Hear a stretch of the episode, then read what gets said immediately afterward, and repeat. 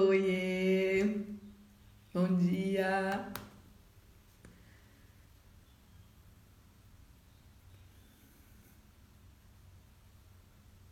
Bom dia, bom dia, bom dia, boa tarde, boa noite, né? Já que eu sei que eu falo com pessoas de diversos lugares, eu estou muito feliz, muito grata, de verdade, né? Pelo alcance, né? Então, assim, colocar, se tivesse que fazer um altar hoje, colocaria a internet. Seria uma das minhas santas, santa internet, né? Que faz a gente conseguir atingir, né? Cara, vocês têm noção, né? Porque nasceu na minha época, às vezes eu não sei, mas tem horas que parece que eu volto lá atrás e eu fico assustada com todas as possibilidades em tão pouco tempo de alcance das nossas mensagens, né? Então a gente não pode ir, mas a mensagem chega, né? E isso também é uma lição de humildade, né? Que eu vou falar isso daqui a pouquinho. Mas é isso, vamos lá, né? Meu nome é Mayra Engelman, né?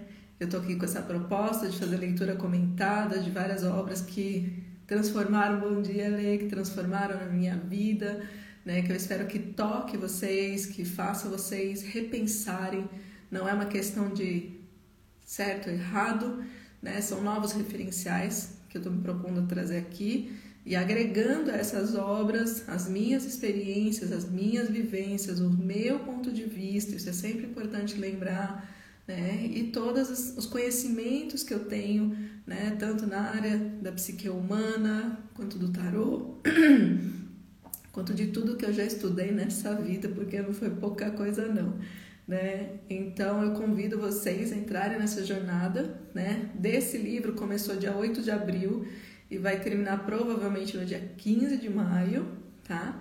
E aí depois vai ser o livro A Coragem de Ser Imperfeito tá? A gente vai fazer uma pausa e depois eu volto com a leitura dessa outra obra que também é maravilhosa, da Brené Brown, tá bom? Então vamos lá, hoje é o 27, 28 dia de leitura, né? Estamos aqui firme e forte todos os dias, 7 horas da manhã, tá bom? E aí, quem às vezes perde, né? E chega no final, muitas vezes, da live, vai estar sempre gravada, tá? Então ela fica gravada. Bom dia, Rô! Ela fica gravada tanto no IGTV aqui no Instagram, quando o Instagram coopera, né? Ou ela vai estar gravada lá no Facebook, no YouTube e no podcast MairaCast, tá? Ao vivo, somente pelo Instagram e pelo YouTube, tá bom? Todo dia às 7 horas da manhã. Mas, para quem não consegue assistir, Bora para as gravações. A grande maioria está assistindo as gravações. Eu estou muito feliz porque o vídeo mais visto da série, dos episódios até agora, ele tem quase 250 visualizações, o que é bem significativo para um perfil que não é tão grande, que não tem tantos seguidores ainda, né, como o meu. Então eu estou contente de perceber que sim, a mensagem está chegando, né? E isso para mim é o mais importante dessa jornada, tá bom? Então é isso. Ontem nós falamos sobre. Deixa eu ver, a gente começou aqui no orgulho e o medo da intimidade e estratégias de fuga, né? Que são temas muito importantes para aquelas pessoas que decidiram ficar sozinhas, que não querem se relacionar, simplesmente para refletir qual é o motivo por detrás dessa decisão, né?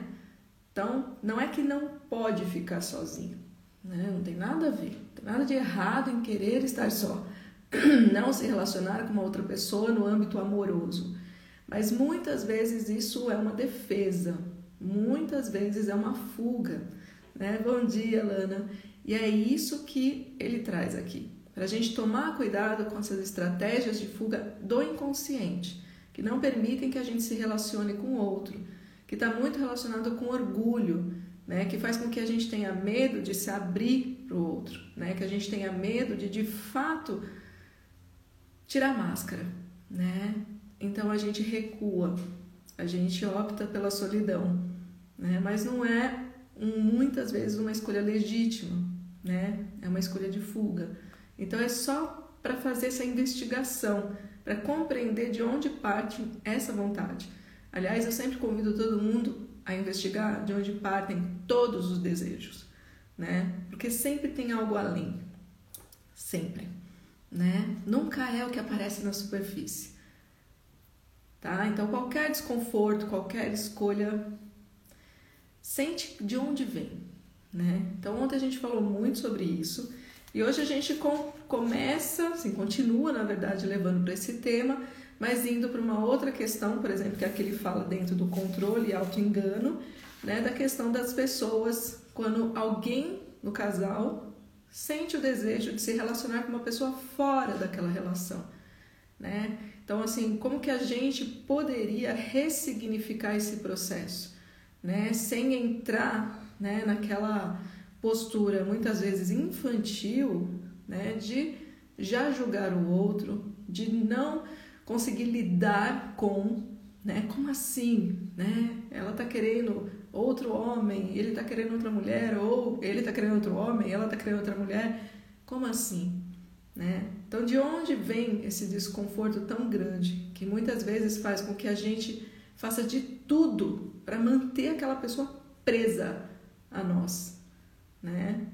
Sendo que, se de fato existe amor, aquela velha frase, né, da época da adolescência que eu lembro que tinha, né? Aqueles que eu amo, né? Eu deixo ir se, se voltarem é porque me amam, se não voltarem é porque nunca foram meus.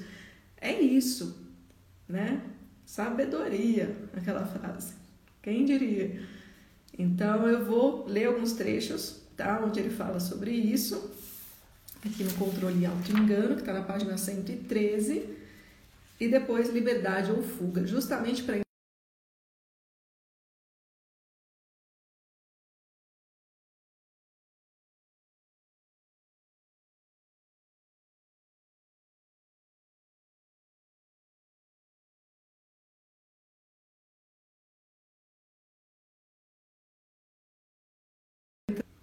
Ou eu estou presa ao medo de de fato desenvolver intimidade com o outro, que é algo que acontece com tempo, dedicação. Amor é trabalho. É preciso trabalhar para amar. Não é uma coisa que vem pronto numa caixinha com uma fita vermelha. Não é.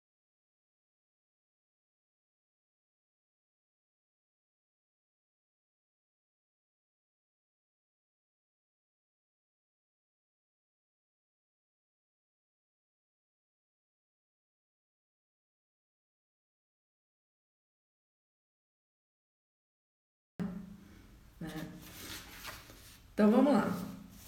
Às vezes, mesmo estando comprometido em uma relação, você ou seu parceiro podem sentir vontade de conhecer outras pessoas. É possível que vocês sintam atração e queiram experimentar. Talvez vocês tenham curiosidade de ver se a grama do vizinho é mais verde, né? É uma fuga muito grande, né? Vai cuidar da tua grama. Assim, cuida da tua grama, para de olhar a grama do vizinho, porque ela pode ser artificial, tá? É sempre assim, né? A gente fica tão cego, né, diante da nossa insatisfação, porque a gente não consegue olhar pra gente e tá projetando tudo que há de sombra no mundo, que a gente não consegue nem perceber que na verdade a grama do vizinho é artificial, né? Então, fica muito atento para isso, né? Na maioria das vezes, e a gente, quando quer fugir de uma relação, a gente inventa qualquer coisa, né? Qualquer coisa. Na maioria das vezes, quando isso acontece, somos tomados pelo impulso de controlar, acreditando que se amarrarmos o outro no pé da cama, estaremos evitando um sofrimento maior. Acreditamos que não daremos, daremos conta de deixar a pessoa ir embora, que não suportaremos perdê-la Somos tomado pelo, tomados pelo medo da solidão, de ficar com si mesmo. Porque o medo da solidão é isso, né? É o medo de você ficar com você. Porque se você ficar você com você, não tem o outro para projetar. E não dá para projetar na parede. Então você vai ter que olhar para dentro. E é isso que enlouquece quando as pessoas ficam sozinhas.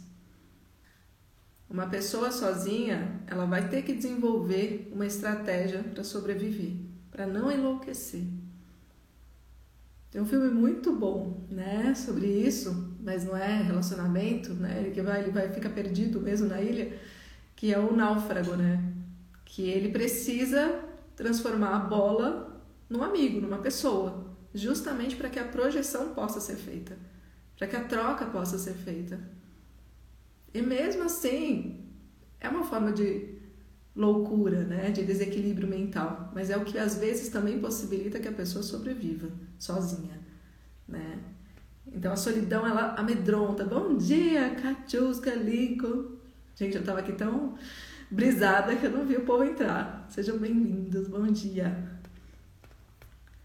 Então, tentamos manter a pessoa prisioneira, tentando provar que a nossa grama é mais verde que a do vizinho e que ela tem que olhar só pra gente né? Então, a gente começa a usar todo o nosso repertório para forçar o outro a nos amar, a nos desejar, a querer estar conosco. De onde vem essa, esse ímpeto? De um grande buraco afetivo, de uma grande carência afetiva que é do sujeito.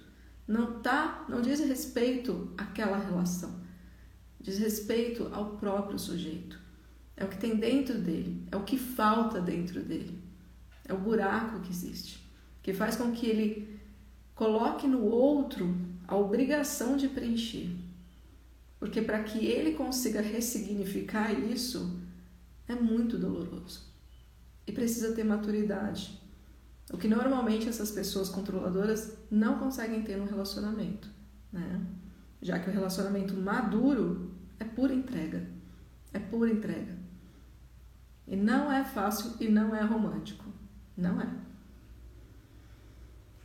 Mas isso é um auto-engano, é uma ilusão. Não podemos segurar a pessoa. Se assim fizermos, ela vai ficar com raiva de nós e provavelmente ela vai tentar se vingar pelo fato de não estar fazendo o que quer fazer, o que deseja fazer. A gente vai estar cerceando o desejo do outro. Assim estaremos criando um sofrimento desnecessário para a nossa vida para a vida dela e para a vida de quem está ao nosso redor. Esse esforço para fazer o outro nos amar acaba ativando o pior dele, justamente porque reedita a ferida primordial que a gente falou lá no começo, que é o momento da cisão, quando ele foi bloqueado, quando essa pessoa que você está bloqueando foi também quando criança bloqueado na expressão da sua espontaneidade e da sua vitalidade, ou seja, de fazer o que deseja fazer. Você está simplesmente repetindo isso na vida dele, não permitindo que ele faça o que ele quer fazer, que ele vá para onde ele deseja ir. E isso é muito perigoso, porque daí o que, que ele vai projetar em você? Ódio, raiva, desejo de vingança que ele tem contra aqueles que fizeram isso lá atrás. Com isso, um ciclo de dor é ativado, que rapidamente transforma-se em um jogo de ataque e defesa.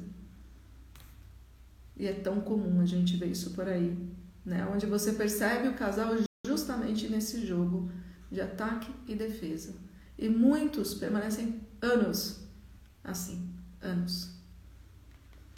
Porém, se puder deixar o outro realmente livre, aceitar, simplesmente aceitar que o outro tem desejo próprio, que o outro não está ali para você. Né? O outro não tem obrigação de te fazer feliz. O outro não tem obrigação de te amar. Talvez ele faça a experiência de que precise, de que precisa e volte. Se há amor, ele vai voltar. Mas é fato que estaremos correndo um risco. Vamos precisar estar maduros para suportar o ciúme, porque daí vem tudo, né? Vem um pacote de emoções extremamente destrutivas para todas as pessoas envolvidas. Precisaremos estar maduros para suportar e superar o ciúme, a inveja, a insegurança e todas as misérias possíveis. É, não, não é simples. Então é importante respeitar o desejo do outro de às vezes se afastar, né? Porque às vezes, de fato, esse afastamento talvez seja necessário, né? Muitas vezes a gente é aquela velha frase, né? Às vezes a gente só consegue ver a ilha fora da ilha.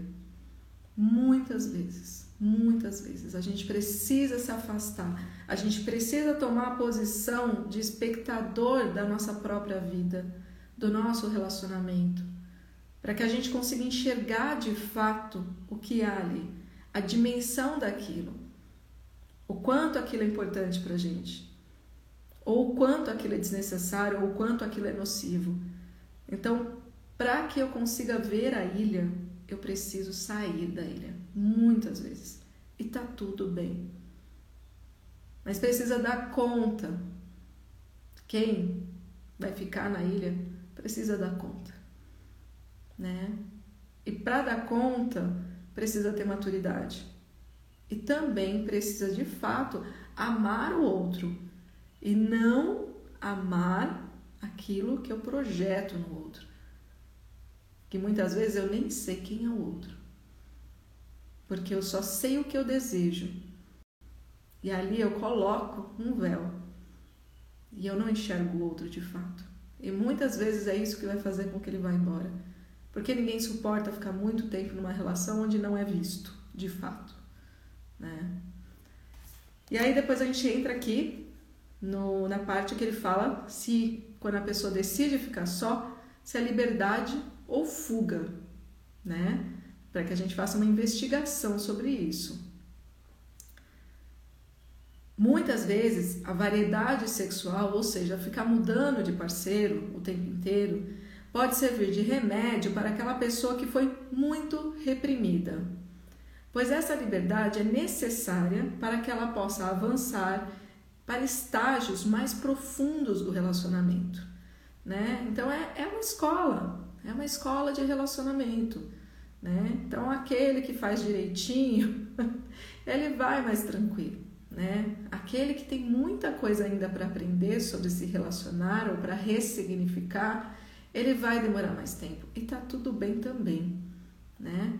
Não tem nada de certo e errado. Vamos sair, aliás, é um convite aqui, né?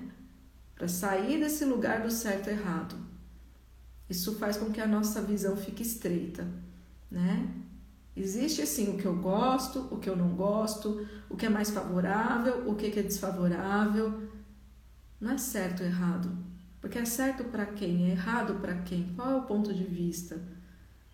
E como que julgar certo e errado me ajuda no processo de ir para frente? Se eu fico presa no conceito de certo e errado que está muito relacionado com a moral, né? É muito mais saudável a gente trabalhar, ser impulsionado pela ética. E a ética, ela consegue enxergar os pontos, ela consegue entender que nessa situação, isso daqui, ok, é o que é possível. Mas essa mesma ação naquela outra situação, putz, será que precisa ser assim? Então, quando a gente desenvolve a ética, a gente desenvolve a capacidade de ser mais flexível, mais plástico diante das situações. E isso é muito importante, tá? Então, vamos lá. É... Tá. Então, assim. Tá, tá. Deixa eu ver onde que eu parei. Tá, mas muitas vezes tal ideia de liberdade é usada justamente para o contrário, para fugir do aprofundamento. O que ela está querendo é encontrar um jeito de escapar da intimidade. Isso ocorre porque, como já vimos, o aprofundamento requer uma revelação, o que pode não ser fácil. A revelação implica mostrar páginas do livro da nossa vida que ainda não aceitamos, das quais ainda nos envergonhamos e que não queremos mostrar para ninguém, nem para nós mesmos. Quem nunca, né? Tem muita coisa que a gente não conta, mas nem para na lista. não sei vocês, me julguem.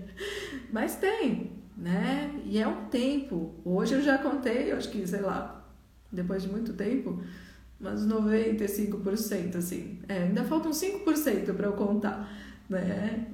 E é assim, né? É no tempo que eu consigo aceitar e integrar tudo aquilo que é ridículo. Às vezes é ridículo, gente. Às vezes é ridículo.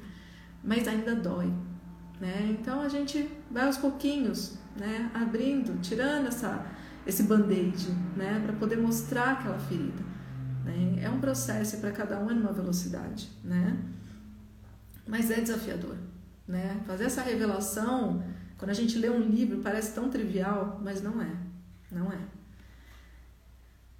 Isso ocorre porque, como já vimos, o aprofundamento requer uma revelação, tá? Para nos transformarmos, precisamos ter a disposição de olhar para os nossos defeitos, para coisas desagradáveis a respeito de nós mesmos. É tão fácil fazer isso com os outros, né? Mas com a gente não é. De fato, não é. Né? A gente parar alguns momentos do nosso dia para olhar para essas questões. E aqui ele chama de defeitos, e eu também não sou uma pessoa que gosta muito dessa nomenclatura, né? Defeito para quem? Partindo de qual referência, né? Se eu não me engano, é a Clarice Lispector que fala, né, para a gente tomar muito cuidado. Bom dia, Clau. Para a gente tomar muito cuidado quando a gente decide deixar de ter um defeito, porque muitas vezes é justamente esse defeito que nos faz brilhantes. Né? Então vamos tomar cuidado também, né? Porque defeito, qualidade, para mim também entra muito nesse aspecto do certo e errado, né? E essa visão, né? Onde você tem ou isso ou aquilo, ela é muito primitiva, né? Eu gosto muito de entender que tudo é ambivalente, ou seja, naquela mesma situação, naquela mesma característica, dependendo no momento e na quantidade, ela pode sim ser uma qualidade e não necessariamente um defeito. Então aqui só um parênteses, né? Porque eu não, não gosto dessa palavra da forma como ela é utilizada, tá? Porque se fosse assim, eu ia, metade de mim eu não ia poder ser, né? Porque muitas pessoas julgariam como defeito. ai, ai. Então, aí aqui ele repete que a revelação é um risco necessário. Que uma coisa é viver fantasiando quem é o outro e quem é você. Outra coisa é você ter a visão objetiva da realidade, podendo enxergar e aceitar as feiuras e os primores tanto no outro quanto em si mesmo. Como grande parte do relacionamento é baseado em projeções, não existe uma fórmula que sirva para todos os casais. Não existe, não tem guia. Né? O pessoal fala muito que não tem guia de maternidade, mas também não tem guia de relacionamento. Não tem guia de existir. Porque cada indivíduo, cada sujeito é único. A forma que cada um de nós percebe o mundo é única. É uma construção tão complexa, não dá para colocar no mesmo balaio. Não dá. É uma crueldade quando as pessoas tentam fazer isso, né? Cada um de nós tem uma visão da vida que ela é subjetiva, ela não é concreta, tá? Até mesmo as cores, a forma como eu enxergo verde é diferente como o outro enxerga, né? Então, porque tem uma dose no ver do sentir. E a forma que eu sinto, que eu percebo o verde por conta do que o verde representa para mim é diferente do que é para outras pessoas. E quando a gente entende isso, é quando a gente para finalmente de julgar. Que a gente entende que não é, a vida não é a mesma para todo mundo, a realidade não é uma só. A realidade, cada um tem a sua, que vem do seu ponto de vista, que vem da sua vivência, que vem, do, vem da sua estruturação de ego. Como que esse ego foi estruturado ou desestruturado? Gente, é tão complexo. O ser humano é tão complexo. E é tão bonita essa complexidade que ela não mereceria entrar nesse lugar de certo, errado, melhor ou pior. Né? Porque é justamente isso que faz com que seja tão rico se relacionar. Tão delicioso, né? Para você justamente quando você se relaciona com outro, você entender que o seu mundo não é único, não é exclusivo, não é melhor, não é pior. Ele só é diferente. E que você tem muito a aprender com a forma como o outro vê o mundo dele. Isso é lindo, né? Mas as pessoas fogem da beleza, da felicidade, do amor, porque a gente, muitos de nós, tem uma história construída na base realmente da raiva, né, da punição, do que é feio, de que você é isso, de que você é aquilo. Vamos mudar isso. Né? É muito importante que a gente mude isso. Ver. Não existe uma fórmula. O importante é que estejamos conscientes da necessidade da alma de cada um. Aí ele fala que a variedade como remédio é para aqueles casos de repressão, nas quais a pessoa realmente não teve a chance de viver o que vivia, o que queria. É para aqueles que estão na pré-escola dos relacionamentos. Mas o que eu tenho percebido é que na maioria dos casos a pessoa usa a ideia da variedade para fugir do aprofundamento e ainda faz o uso do discurso do conhecimento espiritual, falando de um conceito tão elevado e nobre de liberdade para proteger as manobras do inferior. E isso é muito perigoso, né? A pessoa entra num caminho que ela fala que é o caminho da espiritualidade, o caminho da iluminação, e por isso ela não pode se relacionar. Ela não pode mais ter atos sexuais. E a gente já vem falando sobre isso nessa leitura, né? O quanto essa ideia ela nos separa, ela não nos integra, né? Porque o sexo é divino, de uma vez por todas. O sexo é sagrado, o sexo é divino. Né? Vamos sempre lembrar disso, inclusive no ato. Né? Ele não é animal. Não. As pessoas falam o sexo é animal. Não. Ali tá tudo junto. Ali tá tudo junto. É possível integrar. É possível. Né? Então é isso, né? Então aqui a gente amanhã vai entrar Deixa eu ver. A gente vai falar sobre compulsão ou necessidade, né? Que é justamente para falar o quanto a gente também se relacionar com as pessoas está relacionada com uma, uma compulsão ou de fato uma necessidade. E eu acho que tá. E aí só no sábado que eu vou entrar né, que a gente começa a falar sobre a nova forma de se relacionar, passando por todo esse olhar, por tudo isso que ele já aborda aqui, abordou aqui, né, de algumas formas que a gente vem se relacionando nessa forma de relacionamento antigo, né, e aí depois no sábado a gente entra, né, nas questões de como entrar de fato nesse novo relacionamento, limpando todos esses padrões de comportamento social, né, que foram plantados em nós até hoje tá? Então, é isso, meus amores, né? Ah, uma coisa que eu queria falar, é, eu coloquei... Gente, o que, que eu ia falar? Deu branco, mas tudo bem. Mas eu tô gravando um curso de marketing mais do que básico, tá? E quem tiver interesse em poder assistir esses vídeos, me fala, tá? Que aí eu mando o link, porque vai ser não listado, né? É uma playlist que eu vou criar, que eu vou começar a colocar alguns conteúdos, porque minha mãe pediu, algumas amigas me pedem sempre ajuda com essas ferramentas e eu tenho bastante conhecimento. Eu não sou especialista, mas eu tenho bastante conhecimento.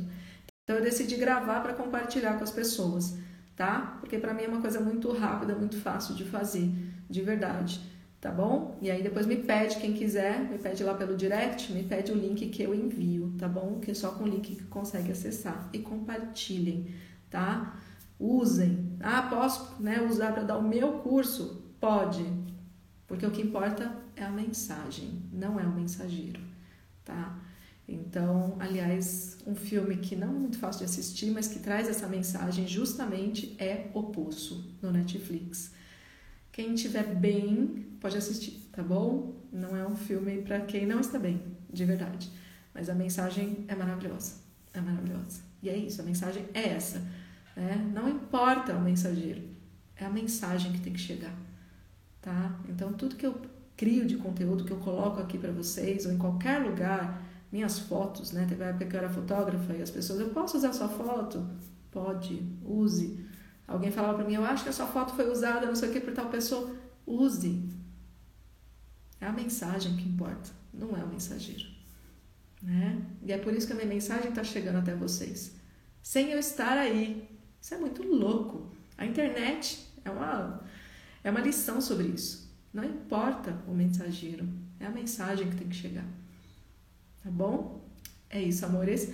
Ótimo dia. Amanhã, sete horas, a gente se vê aqui. E estamos quase na reta final desse livro, né? Falta praticamente aí sete dias para a gente terminar. E eu estou muito feliz. Ah, lindona da Queixon, BT, BT. Beijo grande. Ótimo dia para vocês. Tchau, tchau.